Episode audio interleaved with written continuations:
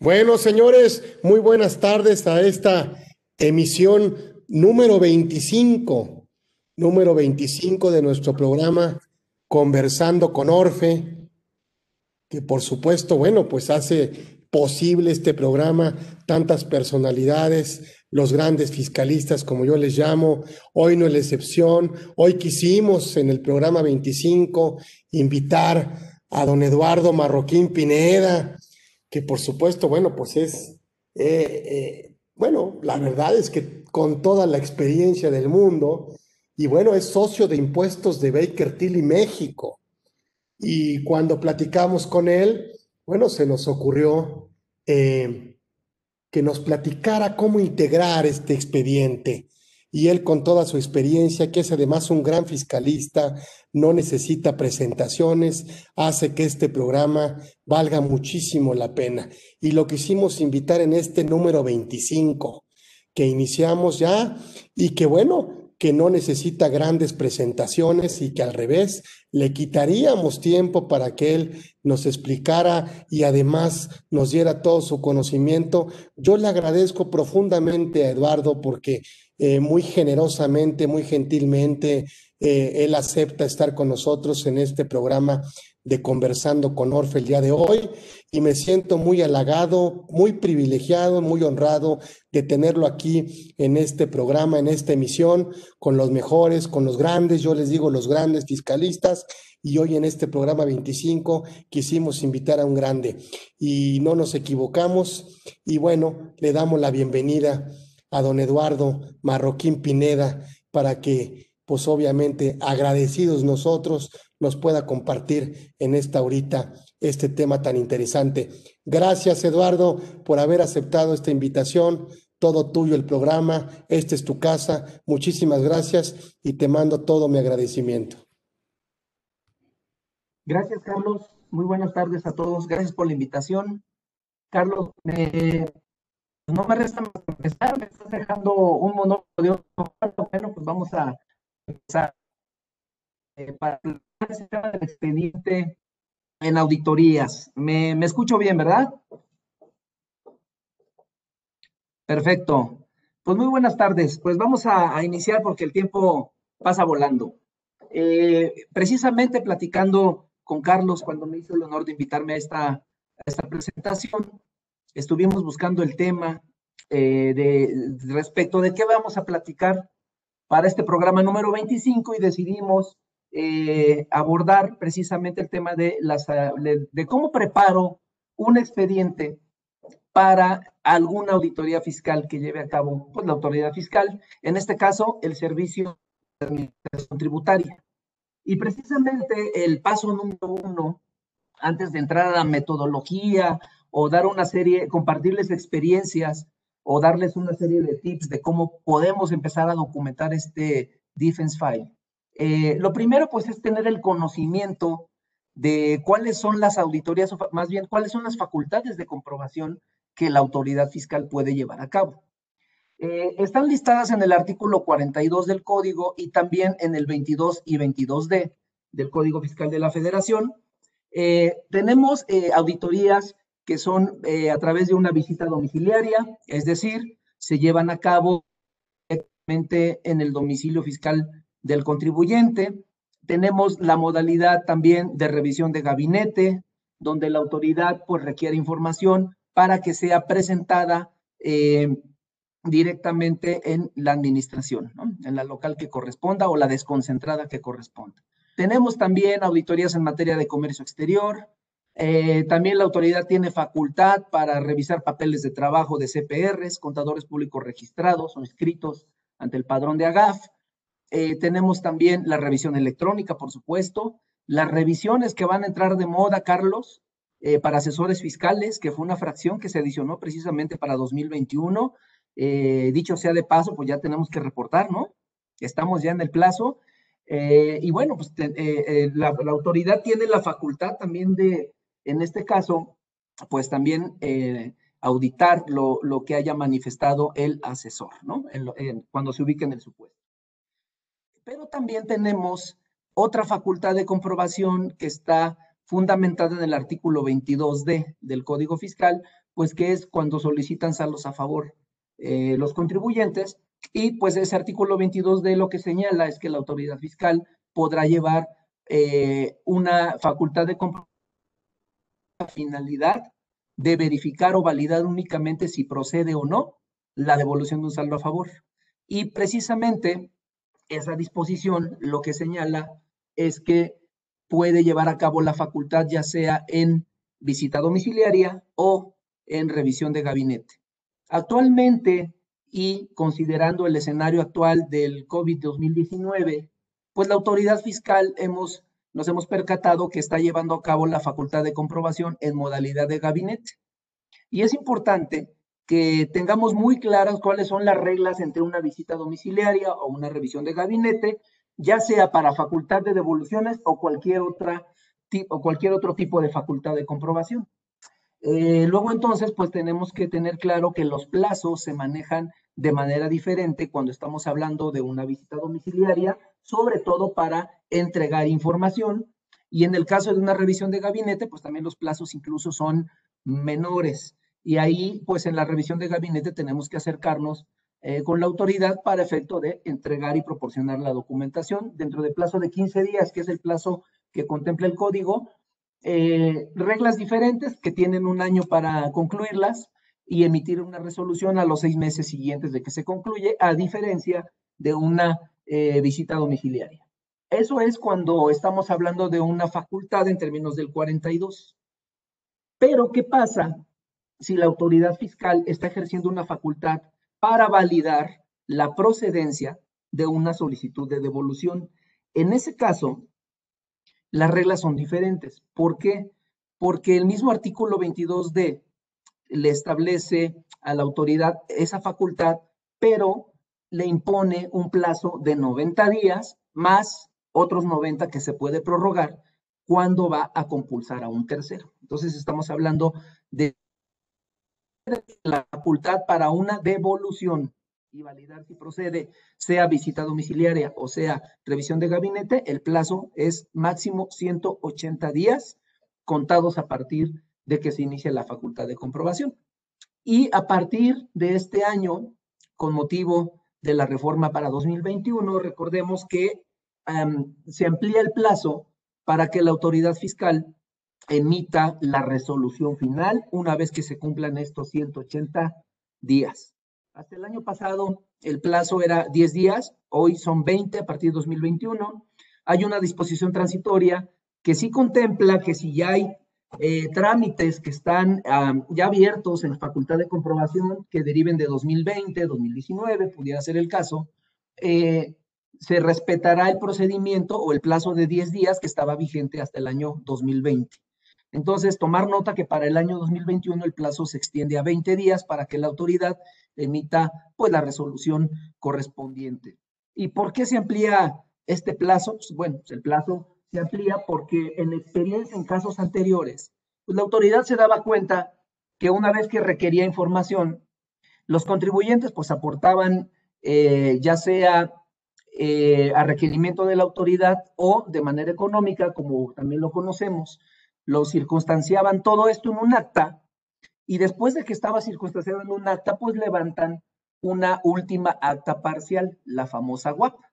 Una vez que levantan esta famosa WAP, los contribuyentes lo que hacen, pues es, tienen, tienen un plazo de 20 días para solventar esa WAP. Eh, dentro del procedimiento de la facultad de comprobación, recordemos que el plazo máximo son 180 días. Por tanto, la autoridad fiscal aproximadamente por el día 152, 155, la UAP porque sabe perfectamente que tiene el contribuyente 20 días para solventarla y tiene que cuidar no rebasar ese plazo de 180. Eh, después de ello, una vez que se solventa la UAP, la autoridad lo que argumentó para presentar esta modificación o esta propuesta de reforma que ya fue aprobada para 2021 pues obviamente es, oye, me quedan 10 días o 5 días para que yo pueda validar todo lo que el contribuyente me está aportando como pruebas en respecto de lo que le observé en la última acta parcial. Y ese tiempo, a decir de la autoridad, pues le es insuficiente para analizar todo el volumen y cantidad de información que tienen que revisar para validar el saldo a favor. Por ello es que se amplía el plazo a 20 días para emitir la resolución correspondiente y, de ser favorable el saldo, pues 10 días adicionales como plazo máximo para realizar el depósito del saldo a favor correspondiente. Eso es a manera de introducción. Básicamente, sí, tener en mente cuáles son todas las eh, diferentes modalidades que tiene la autoridad fiscal para ejercer sus facultades. Eh, ahora sí, entrando a la parte de el expediente de defensa, que suena muy vendedor, eh, suena, suena muy padre ese término, ¿no? Del defense file, ¿no? Para ver qué es lo que tenemos que hacer para que la autoridad, ante alguna posible auditoría, ya sea por devolución o facultad directamente, eh, pues tengamos eh, el cuidado, el debido cuidado para cuidar todas las operaciones, perdón el pleonasmo, para estar alertas de lo que pueda pedir la autoridad. Partiendo de ello, eh, el primer punto que es toral para tener una muy buena administración y control de todo lo que hoy día la autoridad fiscal está llevando a cabo dentro de sus procedimientos para, para auditar, pues tenemos eh, cuál es el objeto social de la empresa para la cual colaboramos o cuál es el objeto social del cliente que estamos asesorando. Una vez que identificamos cuál es el objeto social, tenemos que hacer un análisis de cuál es su ciclo o proceso administrativo que lleva a cabo ese contribuyente para, en tercer paso, analizar debidamente eh, cuáles son las diferentes áreas que tiene ese negocio y que obviamente están involucradas en el proceso administrativo. Pues, ¿cuáles son las áreas? Pues yo diría desde un principio, pues todas, ¿no? No hay ninguna que pueda escaparse dentro de este proceso administrativo. Voy a, tomar como ejemplo una empresa que se dedique a la generación de energía, ¿no? Lo tomé al azar. Esto es aplicable al, con independencia del, del giro que corresponda.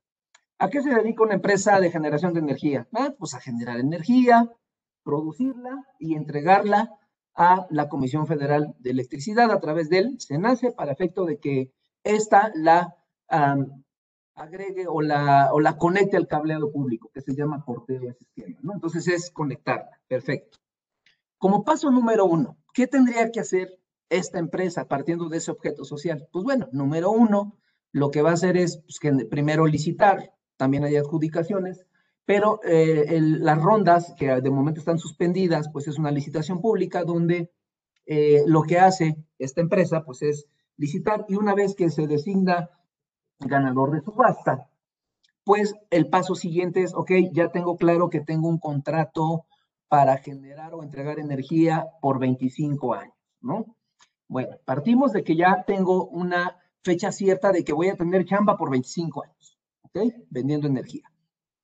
Sin embargo, también en ese contrato, obviamente me dicen, el gobierno tiempo me puede esperar para que yo pueda ya estar entregando esa energía dentro de la red eléctrica nacional. Generalmente el plazo es de dos, tres años, ¿no? Estoy hablando específicamente de, un contribuyente de este sector, pero pues obviamente hay que cuidar cuál es el giro de cada uno de los contribuyentes, entenderlo para de ahí poder planear qué voy a hacer para preparar un expediente de defensa.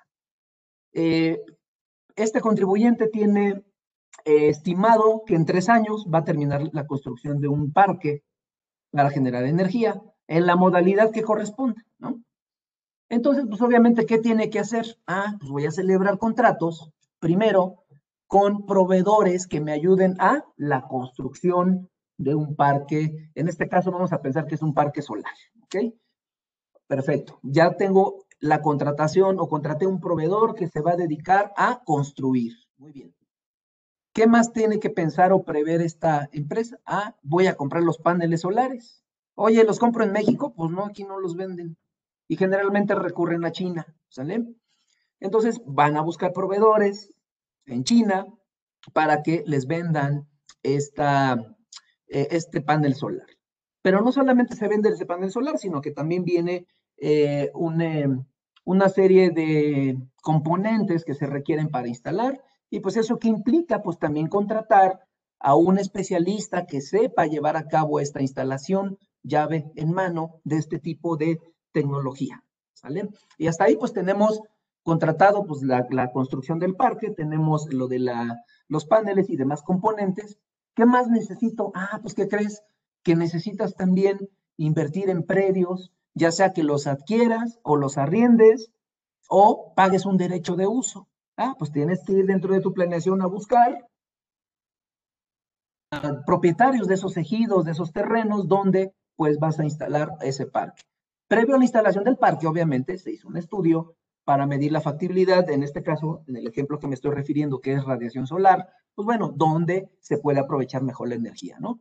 Eh, pasado esto, digamos que el, área de planning, que ya va a ser toda esta implementación, la contratación de proveedores, pues obviamente eh, tiene que canalizar sobre todo para empresas que ya tienen un gobierno corporativo robusto, pues tienen que pasar por un proceso de licitación, esos proveedores.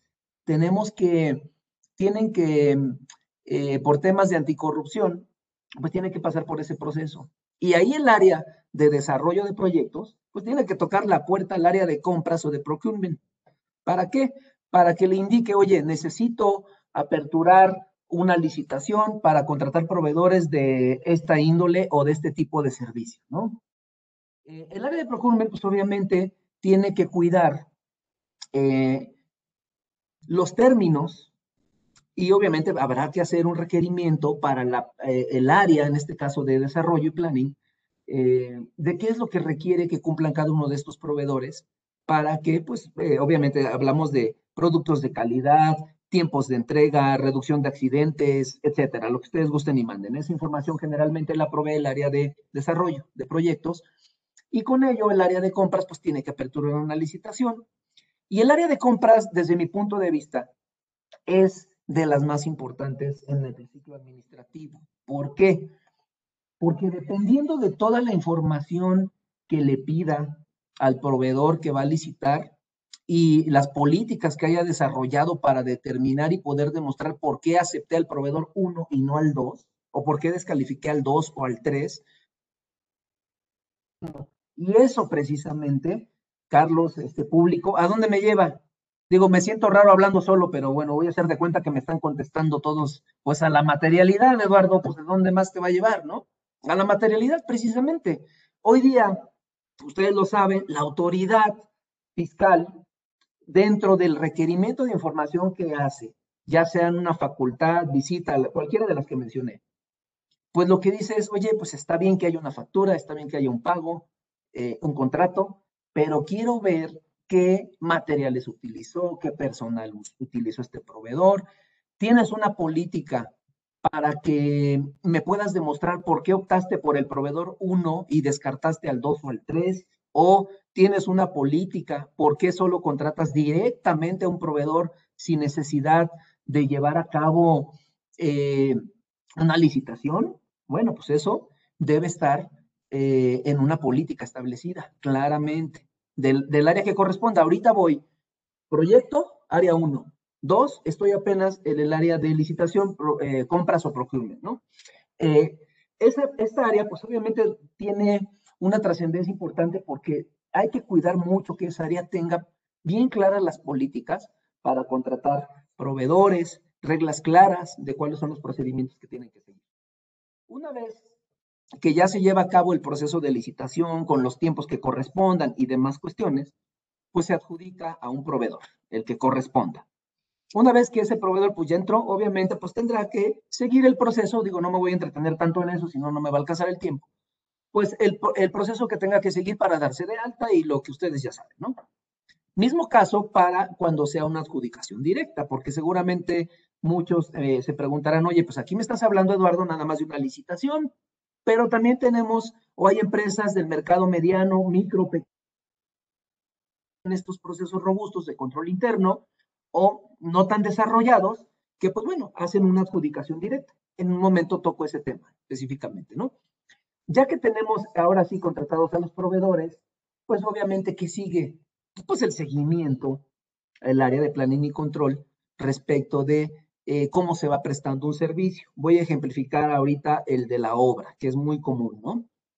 Eh, ¿Qué controles tengo establecidos como empresa para cuidar o aprobar un pago, por ejemplo, a un, a un proveedor que me preste servicios de construcción?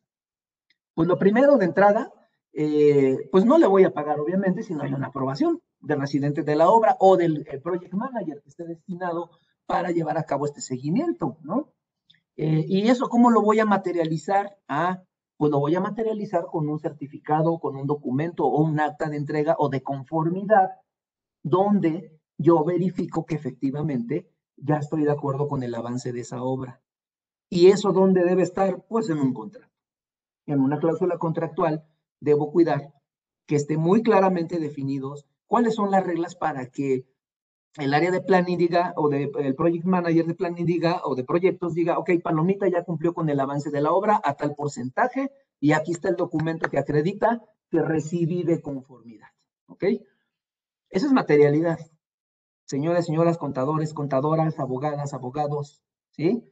Eh, eso es materialidad lo tengo en un contrato, pero no solamente basta con que esté en el contrato, lo pruebo con el acta, el acta de entrega.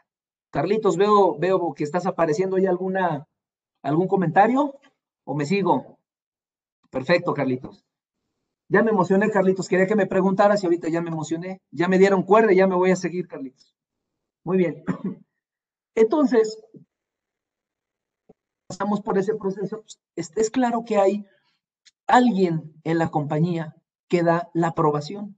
Una vez que se tiene esa aprobación, ahora sí, ¿qué área sigue? Pues tesorería, porque ya está aprobado un pago de acuerdo con el contrato, ¿no? Establecido. Sea que el contrato lo elabore o el área interna de la compañía o contrate un asesor legal eh, experto en la materia para pues, diseñar esos contratos, ¿no?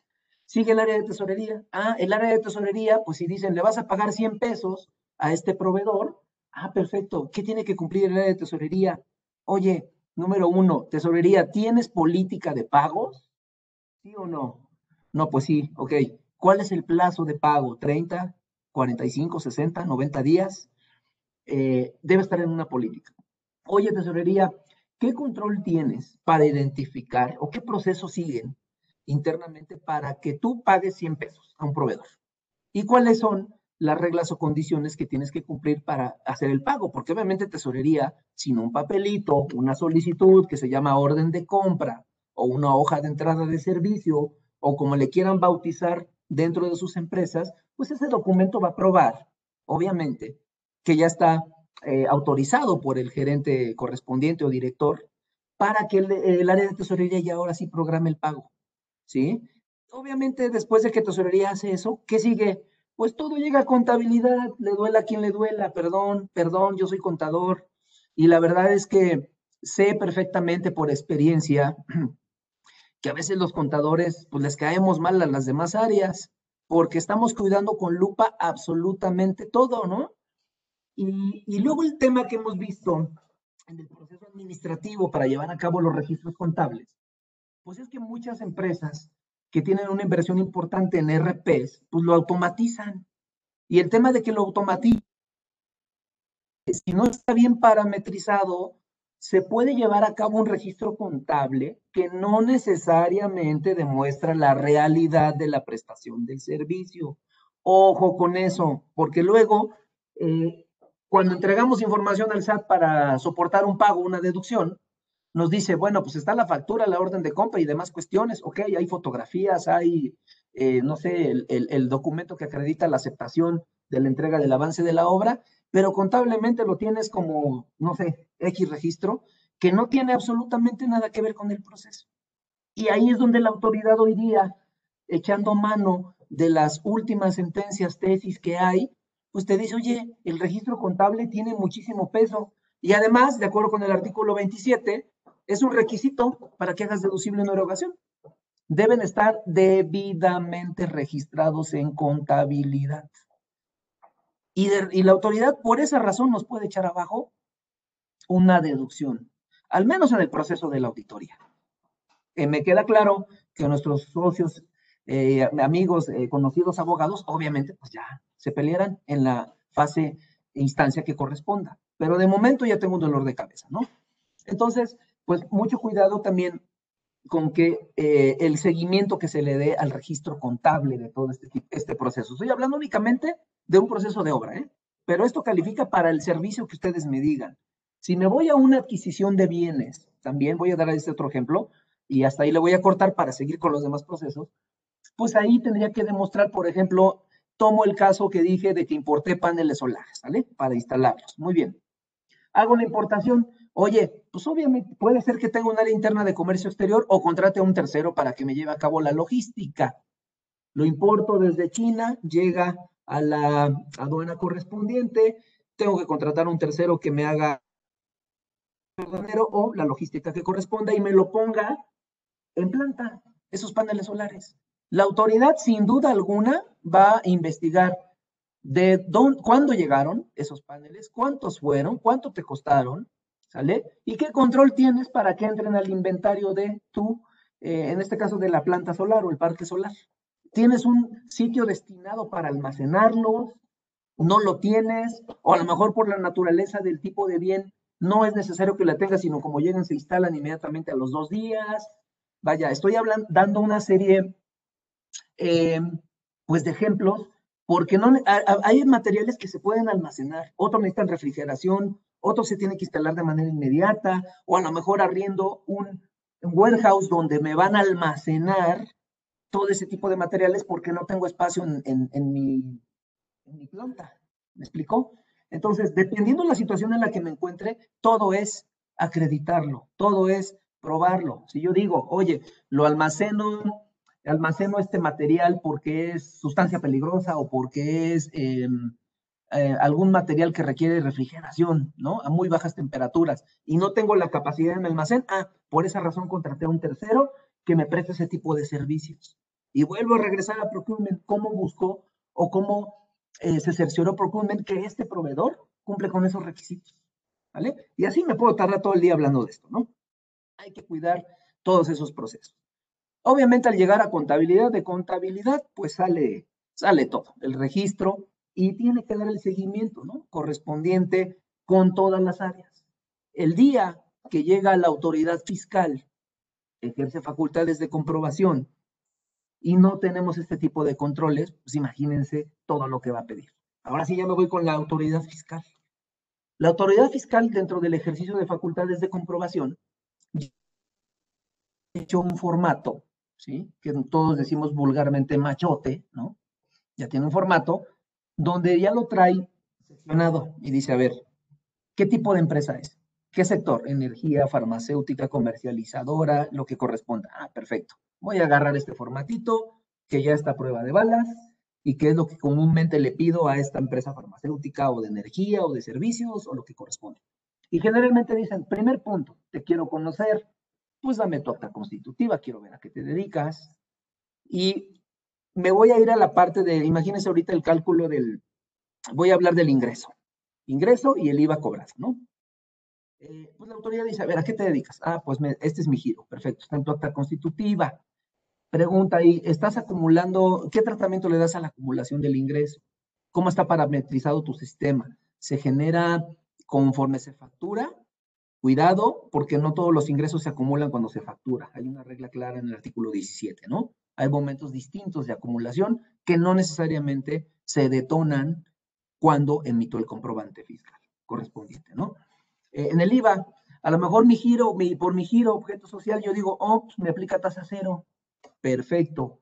¿Qué has hecho como contribuyente para demostrar ante una eventual visita de la autoridad fiscal que realmente te aplica el cero? Porque muchas veces decimos, pues me aplica el cero, vendo medicamento, ¿no? Ah, perfecto. Oye, ¿sabes que hay reglas particulares para que te aplique la tasa del 0%? Ah, caray, no, pues no sabía. ¿Y cuáles son? A, B, C, D, dependiendo del tipo de, bien que comercialicemos, ¿no? O, o, la materia prima que usemos para procesar y tener un artículo terminado que posteriormente voy a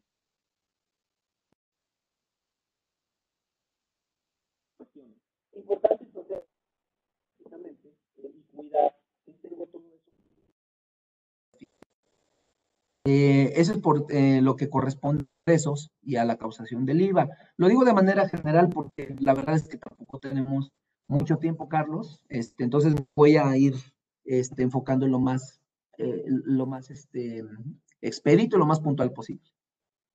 Tenemos ahora la parte de deducción para efectos del impuesto sobre la renta y del acreditamiento del IVA. Y es donde la autoridad, hasta con la cubeta, nos dan el requerimiento de información.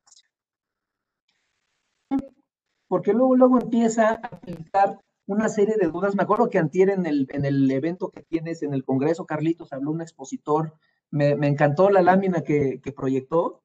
Este, no recuerdo qué, qué, qué, expositor fue, pero fue la lámina donde nos pone este, qué tipo de contra, eh, qué, qué, documentación ocupo para soportarlo, ¿no? Y aquí tengo hasta la foto, Carlitos, mira, la voy a ver, porque me encantó esa lámina. Pone a un señor burócrata ahí con documentos donde dice, este, eh, que necesitas, pues, contratos, títulos de crédito, estados de cuenta bancarios, bitácoras, fotos, listas de asistencia. De verdad me encantó esta lámina, ¿eh? Pago de nómina, gastos de combustible, afiliación al seguro social, controles, facturas, libros, chicles, muéganos, cacahuates, carta Santa Claus, disco de Intocable, el póster de Tatiana y agrégale lo que quieras, ¿no? La verdad me encantó esta lámina que es, no recuerdo quién fue el presentador, pero qué buena lámina.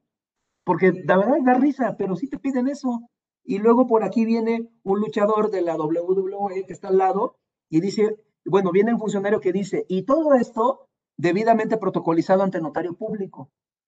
Y luego abajo viene la imagen de un luchador y dice, oye, ¿también quieres mi examen y resultado del cáncer de próstata?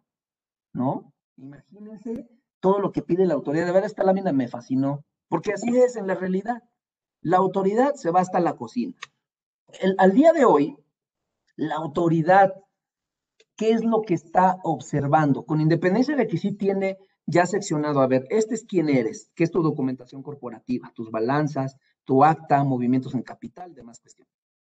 Por otro lado, tienes a tus proveedores y quiero saber si tú, primero, número uno, tienes nómina propia para llevar a cabo tu actividad. Número dos, quiero saber si no tienes nómina propia, tienes insourcing o outsourcing. Número dos. Número tres, contratas a prestadores de servicio. ¿Cuál es el alcance de los servicios que estás contratando? Sean de despachos, de personas que te ayudan para obtener cierta documentación o tramitología entre gobierno para obtener permisos, qué sé yo, eh, asesoría legal, fiscal, no sé. Eh, y pregunta mucho también, oye, a ver, ya me dijiste que no tienes nómina, ok. Ya me dije, ok, me estás diciendo que contrataste al proveedor X y que el contrato es de prestación de servicios y él se compromete a dejarte llave en mano funcionando la planta, ¿no? Él te la construyó, él se encargó de buscar a los terceros especialistas para instalar un equipo muy particular o específico, eh, le dio el seguimiento, eh, perdónenme la expresión, arrear a los demás subcontratistas y demás cuestiones, pues la autoridad ahí es donde dice, oye, pues no tienes nómina. Pues, ¿Quién le dio el seguimiento? ¿Quién aprobó, por ejemplo, un avance de obra? Ah, pues ya te dije que subcontraté a una persona, a una empresa que me suministra personal, ¿no? para que le haga este tipo de operaciones o actividades. Ah, muy bien. Oye, y explícame, ¿cómo fue el proceso para que eh, te instalaran estos paneles solares? Regreso a mi ejemplo. Ah, es que fíjate que contraté a un tercero que le da seguimiento a todo eso. Ah, ok. Oye, ¿y este, cómo se instalaron? A ver, platícame. ¿O cómo te cercioras que estas personas eh, son las ideales, las idóneas, eh, que tienen la experiencia probada y debida para hacer la instalación particular de este tipo de bienes? ah, pues ya te dije que el tercero lo hizo. Y luego, pues es muy chistoso porque revisamos, revisamos todas las respuestas que damos ante una auditoría. ¿Y qué crees? Pues resulta que no tienes, resulta que no hay quien en tu empresa de seguimiento a todo eso y que todo está contratado por un, a un tercero. Pues la autoridad es donde dice, a ver, ya llegamos al punto que quería llegar, ¿no? Demuéstrame que ese, ese proveedor llevó a cabo todos los controles que se requieren la instalación correspondiente de estos paneles solares. ¿eh? Y sigo con ese ejemplo para no, no desviarme. ¿eh? Entonces, lo que, lo que hay que cuidar ahí es ver, estar preparado para ver lo que la autoridad fiscal me va a solicitar en este tipo de, de, de, de auditorías, porque lo que requiere la autoridad es que se le pruebe la materialidad de la prestación de un servicio, ¿no? Como ya lo mencionaba hace un momento. Eh, y además hay muchas tesis precedentes que efectivamente convalidan que debe llevar a cabo eh, o requerir información que cumplimenten y complementen al contrato, a la factura, al pago correspondiente. Y eso no es más que con la materialidad de las operaciones, que no es más que obtener o recabar documentación que acredite que recibí la prestación de, un servicio. ¿no? Eso es lo que, en resumen, yo diría que es la materialidad. Regreso otra vez al SAT. Tiene preparados los cuestionarios. Decía, de manera general, lo que va a pedir, yo, yo le digo ese cuestionario, este, yo, yo, lo tengo bautizado esto como la canción de cómo es él, este Carlitos. Esa, e, e, esa canción describe perfectamente lo que es este cuestionario, ¿no? Porque quiere saber de dónde es, ¿no? ¿A qué dedica el tiempo libre, ¿no? ¿Por qué? Pregúntale por qué roban un trozo de mi vida. ¿Me explicó? Porque ese tipo de cuestionarios te piden absolutamente todo, de manera general. Oye, ¿en qué consistió el servicio? Dos, ¿cuándo se llevó a cabo el servicio? ¿Dónde? ¿Cuál fue la razón de negocios? Eh, si fue en tus instalaciones, dime cómo controlaste el acceso a la planta, al parque o domicilio correspondiente para que te prestaran ese servicio. Y ahí es justamente, Carlos, estimados, este, eh, están conectados a esta charla, pues es donde tenemos que trabajar precisamente para poderlo eh, documentar. ¿Esto qué implica? Pues que eh, el contrato que se diseñe si vamos a establecer cláusulas para cuidar todo esto y exigirle al proveedor que lleve estos controles y me los pueda y, me los y, me deba entregar la documentación que soporte la prestación del servicio, hasta ahí, en mi experiencia, el contrato luego está muy padre y cubre, está este, a prueba de balas, está padrísimo. Lo que, lo que hemos visto ya en la práctica es que no hay una persona, Carlos, y auditorio que le dé seguimiento a la información que tiene que entregar el proveedor. Ese es el gran problema que he visto en las empresas. Y no quiere decir que las empresas eh, sean evasoras, ni mucho menos.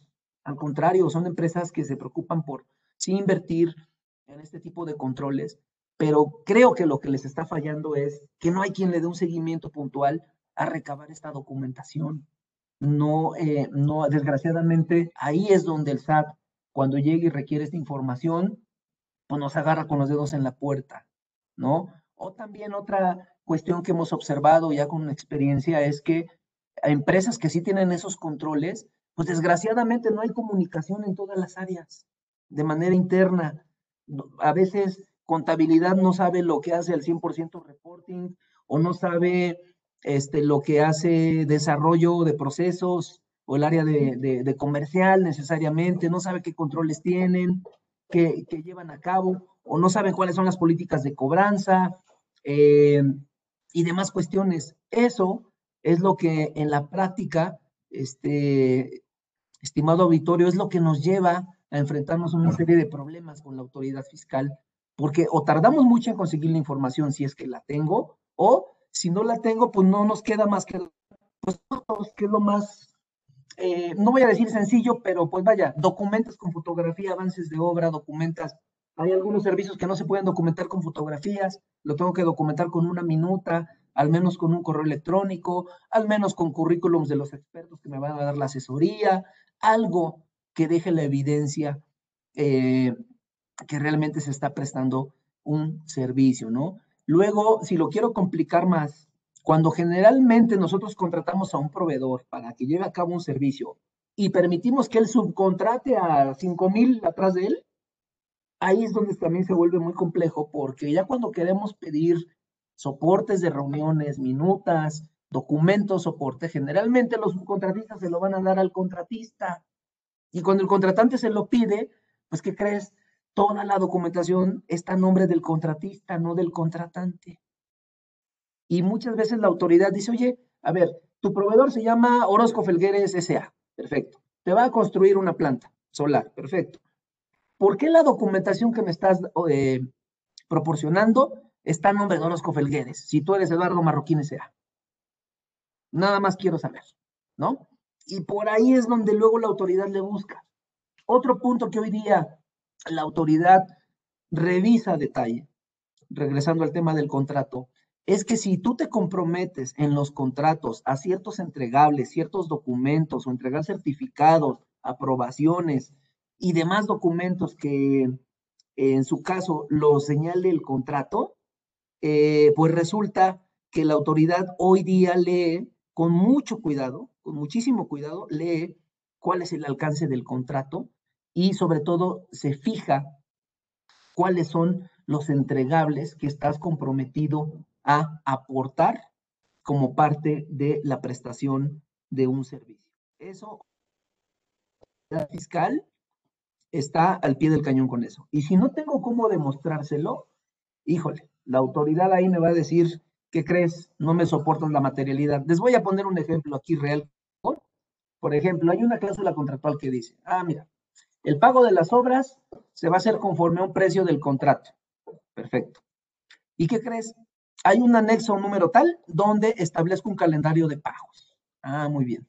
Y ya cuando te vas a ver ese anexo 5 que forma parte, ese anexo 5 que mencioné que eh, forma parte del contrato, pues resulta que ese anexo, pues me dice, oye, el formato que me debe dar el contratista debe incluir lo siguiente. Y viene un formato, dice precio, pactado, este, un reporte detallado del avance de la obra, documento que acredite el equipo que se recibió en planta, este, la aprobación del residente de la obra y del project manager asignado por la compañía. Ese tipo de contratos que son excelentes, sin duda alguna, porque se ve que hay un control interno, eh, pues está muy bien. El problema es que luego cuando pides esa información, vas con el área correspondiente y ¿qué crees? Híjole, es que no lo hice. Es que no tengo este documento. Es nos lleva a tener problemas en los procesos de auditoría con las autoridades fiscales. Y la autoridad, ah, perfecto, pues en la cláusula tal, como no lo cumples, pues desconozco esta deducción. Estás mintiéndome, no contrataste a este proveedor, porque no estás cumpliendo con lo que dice tu propio contrato. O sea, tú solito te estás dando un balazo en el pie, es lo que dice la autoridad en pocas palabras, porque ahí lo, lo estableciste y, y, no hay este, evidencia de ello, ¿no? Por ejemplo, cuando hay, cuando contratas a terceros que transportan mercancía de la aduana al almacén o a donde lo tengas almacenado, híjole, también ahí es un tema porque la autoridad eh, pues te va a requerir eh, quién prestó el servicio, quién operó ese, ese, ese medio de transporte para hacerte llegar el almacén, quién el producto al almacén, quién recibió en el almacén el producto, eh, si el servicio nada más incluye el puro transporte o si también se tiene que empacar el producto, la carga, descarga, el transporte, eh, la instalación de vida en el almacén del producto, porque hay productos que son de, mucho cuidado en el manejo y demás cuestiones. También que busca la autoridad hoy día, las cláusulas de penalización las están revisando a detalle, todas las cláusulas de, penalización que se establezcan en los contratos, ¿no? Eh, si me voy ahora sí a la parte de los proveedores con los cuales me, suministran personal, bueno, ahí tenemos un cuestionario que yo creo que todos lo hemos vivido y es interminable, ¿no? Ahí la autoridad nos dice, a ver, quiero manuales de operación, informes, guías técnicas, informes de avances, resultados del proyecto, fotografías que acrediten la prestación del servicio, eh, cualquier documento que me pueda probar que estás aprobando algo, eh, algún avance de obra para que puedas hacer el pago. Que, ahí puede ser una estimación, un presupuesto, un formato de entrega, etcétera. Cuando son anticipos, tienes que, cuidado con los anticipos, referencieme la cláusula contractual donde se comprometen a dar anticipos, pero no te quedes nada más con el anticipo, porque el anticipo, ¿cuál es la prueba que tengo? Pues la transferencia y la factura del anticipo y el contrato. Pero la autoridad no se queda solo con el anticipo. Porque a lo mejor en el ejercicio 2020 di anticipo, pero como requiere un proceso para darme el entregable a ese proveedor, a lo mejor me lo entrega hasta 2021 o 22. No te quedes nada más con la transferencia y la factura del anticipo. La autoridad va a ir por más, te va a decir, ok, está bien, es un anticipo, pero necesito que me pruebes, me acredites qué servicio te dio, qué, qué bien te entregó. Y yo sé que eh, a lo mejor podríamos decir, autoridad fiscal, pues me está revisando el ejercicio 2020 y ahí cayó el anticipo. No me pidas más porque ya no tengo más que darte por ese año. Pero a lo mejor estamos en 2023 y la autoridad te va a decir, oye, pues si te entregó el proveedor, el servicio, te prestó el servicio, te entregó el bien en 2021, 22, pues ya lo tienes. Nada más dámelo para que yo pueda verificar que de a de veras te prestaron un servicio y no quedó como un, como un mero anticipo. Y si es con partes relacionadas ese anticipo, no, no, peor, ¿eh? O sea, la autoridad sí va a querer ver la prestación del servicio correspondiente. Y pues bueno, cuando hablamos ya de que contratamos eh, un servicio donde nos suministren personal que lleve a cabo ciertas funciones. No voy a entrar ahorita al tema técnico de que si es subcontratación y que los requisitos y demás cuestiones, pero aquí sí nos va a decir, mira, no me importa si son tus empleados o no, yo quiero saber cómo entraron a, la planta, los currículums que soporte su expertise, cuántas personas entraron, el recibo de su nómina, la declaración de del entero de la retención, eh, la cédula donde se, calculó la cuota obrero patronal y el pago correspondiente, eh, cómo controlaste em, eh, el servicio, si fue por horas prestadas, si hay un entregable de por medio, si nada más son horas prestadas, ¿ok? ¿Qué controles tienes? Hay reportes de tiempo. Los despachos generalmente lo que hacemos es un control de reportes de tiempo donde pues nuestro staff, desde staff hasta socio, desde junior hasta el socio, pues eh, lo que hacemos es registrar el tiempo que le estamos invirtiendo en un proyecto y eso, por ejemplo, es un entregable que sirve perfectamente para acreditar qué función llevó a cabo cada uno de los trabajadores que tengo subcontratados, lo voy a decir de esa manera, eh, para evidenciar que, por ejemplo, a Eduardo le invirtió eh, al mes al proyecto 1, 25 horas y sus actividades fueron cálculo del impuesto sobre la renta, revisión de facturas y demás. Ese tipo de entregables es con lo que la autoridad eh, puede constatar que efectivamente eh, hay una prestación de servicio. Si me, si me dijera la autoridad, oye, ok, Eduardo hizo esas actividades, ¿cuál es el entregable? Aquí está la declaración y el papel de trabajo. Toma, autoridad, ¿no? Ese es el entregable para ese servicio, ¿no? Eh, bueno, si estamos hablando de obra, pues también nos va a pedir el, el, el SIDOC correspondiente, eh, nos va a pedir las, decía, las horas hombres utilizadas, horario de entrada y salida del trabajador a, esa planta, si cuentas con un equipo de seguridad para entrar con, a, esa planta, alguna política, este, qué material utilizó para prestarte el servicio, cuál fue el costo de ese material, qué control llevaste para eh, darle seguimiento a ese material, para saber si lo tienes localizado, si hubo una merma, lo regresaste, no lo regresaste, vaya, me puedo, puedo describir una serie de, preguntas que la autoridad hace, que la verdad es que todo, eh, y, en aras del tiempo, pues yo lo concluiría eh, con contar con un control interno robusto y eficiente. Las empresas que no estén invirtiendo en un control interno robusto y eficiente van a tener un verdadero dolor de cabeza en auditorías que lleven a cabo las autoridades fiscales. Yo considero que no, eh, las empresas no debieran invertir por cuidar únicamente las auditorías, lo debieran hacer por tener una eficiencia en su negocio, una eficiencia en su operación, que ya un beneficio por invertir en eso va a ser un control adecuado para que pueda afrontar una auditoría de una autoridad fiscal, pues ya es ganancia, yo así lo veo. Realmente tienen que estar conscientes que hay que invertir en fortalecer el control interno y todos los procesos que se llevan a cabo. Si no hay políticas, pues hay que trabajar en ellas. Si no hay quien le dé seguimiento, pues podemos contratar a un despacho sin ningún problema, que le pueda dar el seguimiento a todos los documentos que se tienen que cuidar. Si no, pues contrato a una persona que sea encargada de darle seguimiento y cuidando obviamente el perfil eh, para que conozca qué tipo de documentación debe recabar, ¿no? Digo, no voy a contratar a un médico para que dé seguimiento a entregables de un área de ingeniería, ¿verdad? O sea, si tiene que ser ad hoc para que sepa, hable el mismo lenguaje y pueda ser eficiente esa eh, recabación de información que requiere la autoridad fiscal, ¿no? Eh, me podría seguir con más ejemplos. se está agotando el tiempo. Y por último, pues sí, eh, quisiera mencionar también que cuando se lleva a cabo una compulsa, y con esto voy a cerrar, eh, una compulsa, si yo digo, le pagué un millón de pesos a fulanito de tal, y para la autoridad fiscal ese, o para el contribuyente ese pago representa un 80% de su operación, es obvio que van a compulsar al tercero.